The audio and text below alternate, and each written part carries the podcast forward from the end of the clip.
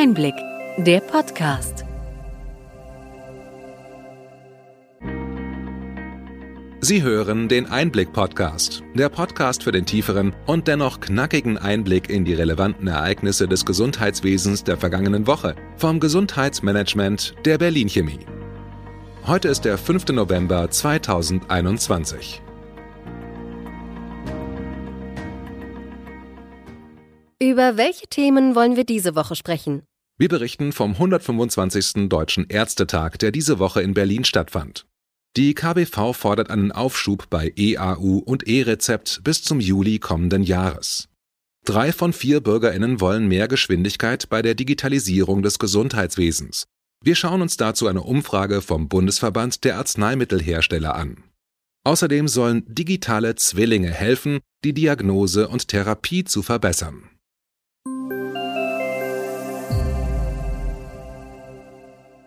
Womit fangen wir heute an?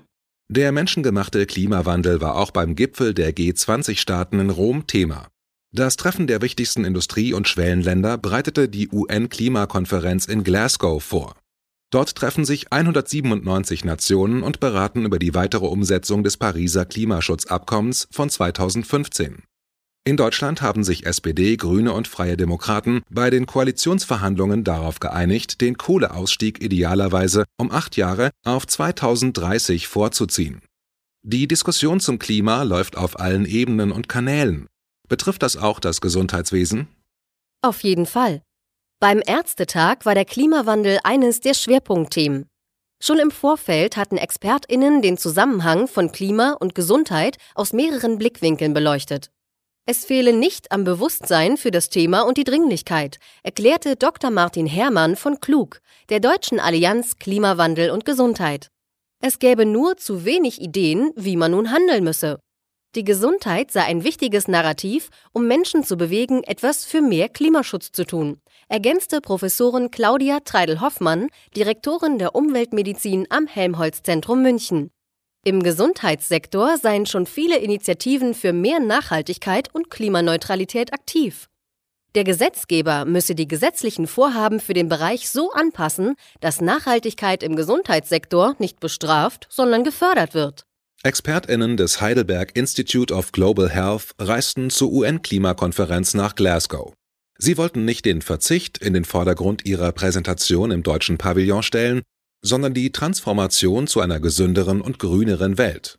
Besonders Hitzewellen bedrohen die Gesundheit vieler Menschen, warnt die Hildesheimer Expertin Dr. Martina Wenker. Hitze bedeutet für viele Menschen, dass ihre Medikamente nicht mehr vernünftig wirkten oder unerwünschte Nebenwirkungen zeigten. Wenker ist auch Präsidentin der Ärztekammer Niedersachsens. Sie fordert eine Primärintervention. Handeln ist jetzt das Gebot der Stunde.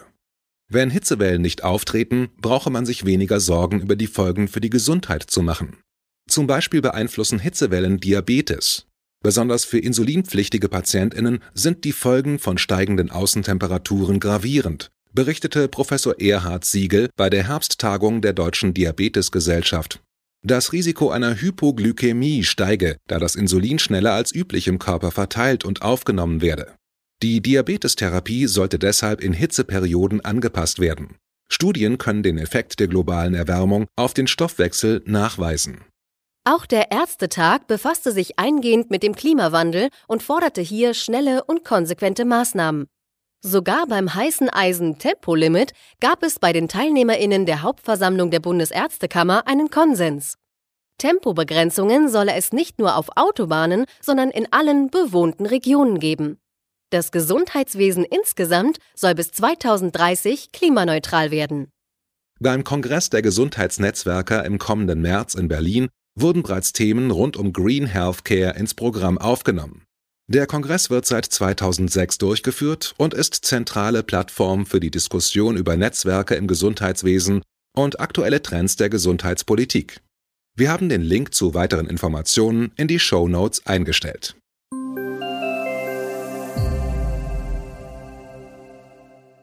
Kommen wir zurück zum Ärztetag. Dort wurde nicht nur über Klimaschutz diskutiert. Bei der Debatte über den Leitantrag zur Kommerzialisierung in der Medizin kritisierten viele Delegierte, dass die medizinischen Versorgungszentren ins Visier von Spekulation und Fremdkapitalgesellschaften geraten seien. Hier müsse mit einem Bundesgesetz gegengesteuert werden.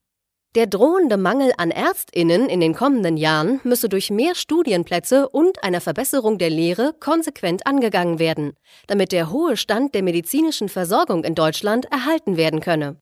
Aber auch die mögliche Freigabe von Cannabis durch die neue Regierungskoalition wurde erörtert. Viele Delegierte des Ärztetages sahen dies kritisch und betonten mögliche Risiken für die Gesundheit der Konsumierenden und den Folgen für die medizinische Versorgung. In Ländern mit Legalisierung des Konsums zeige sich eine Zunahme von cannabisbedingten Notaufnahmen und erhöhtem psychiatrischen Behandlungsbedarf. Ein weiterer Schwerpunkt des Ärztetages war die Debatte über die Geschwindigkeit und Ausgestaltung der Digitalisierung im Gesundheitswesen. Die Gematik, die Gesellschaft zur Einführung und Weiterentwicklung der Telematikinfrastruktur, solle eine einjährige Pause einlegen und neu ausgerichtet werden.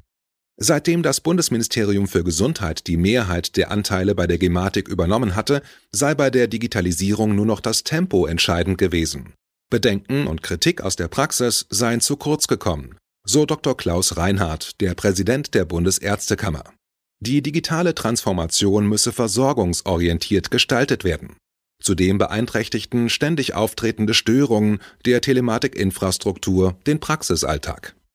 Die komplette Übersicht zu den Beschlüssen haben wir in den Show Notes verlinkt.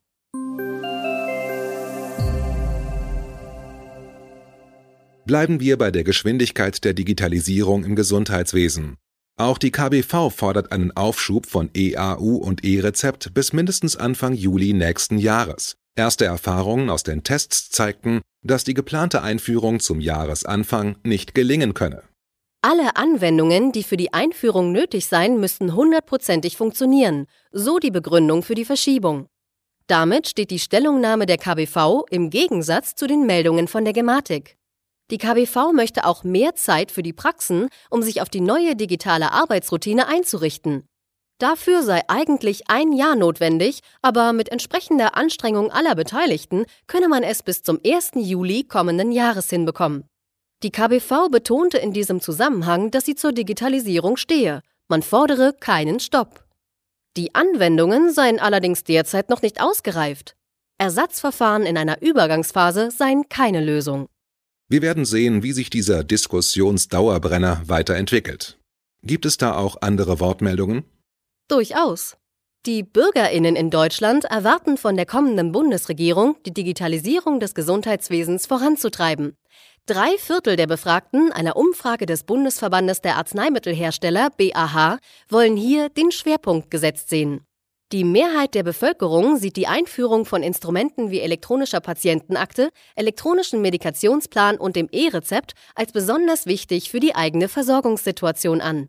Die digitalen Gesundheitsanwendungen DIGA sieht mehr als die Hälfte der Befragten als Verbesserung der individuellen Versorgung. Da haben die Verbraucherinnen offensichtlich eine andere Einschätzung als die KBV und andere Interessenvertreterinnen. Werfen wir einen Blick in die Zukunft. Sieben Fraunhofer-Institute arbeiten derzeit am Universitätsklinikum Frankfurt am Main an einem digitalen Zwilling für Patientinnen. Digitale Modelle kommen schon seit vielen Jahren in der industriellen Produktion zum Einsatz.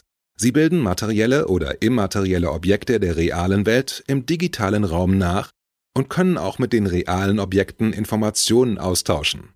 Mit digitalen Modellen im Gesundheitswesen sollen bislang komplexe und kostenintensive Diagnosen und Therapien von chronischen Erkrankungen besser entwickelt werden. Das Projekt verbindet individuelle Gesundheitsinformationen von Patientinnen mit Daten aus Studien und vergleicht die Befunde mit Krankheitsbildern anderer Betroffener. Es ist gut, solche Möglichkeiten zu sehen, wenn wir in den Mühen der Umsetzung der digitalen Anwendungen stecken.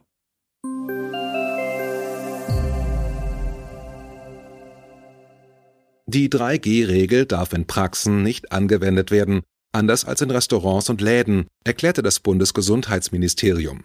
Vereinzelt gab es schon Beschwerden, dass einzelne Praxen diese angewendet hätten. 3G steht für geimpft, genesen oder getestet. Die KBV rät den Praxen zu Alternativen.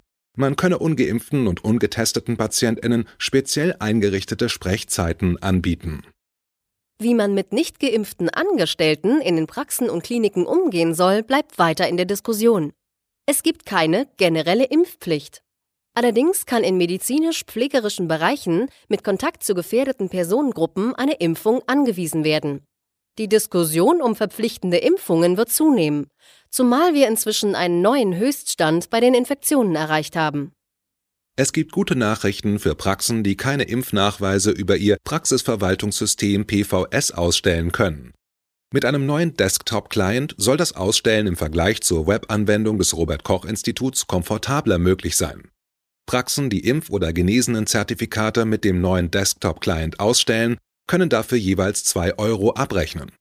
Aber auch für die Praxen, die diese Zertifikate direkt mit dem PVS ausstellen, gibt es Neuigkeiten. Für die meisten gibt es ein Update des PVS, mit dem auch Zertifikate für die Auffrischungsimpfungen ausgestellt werden können.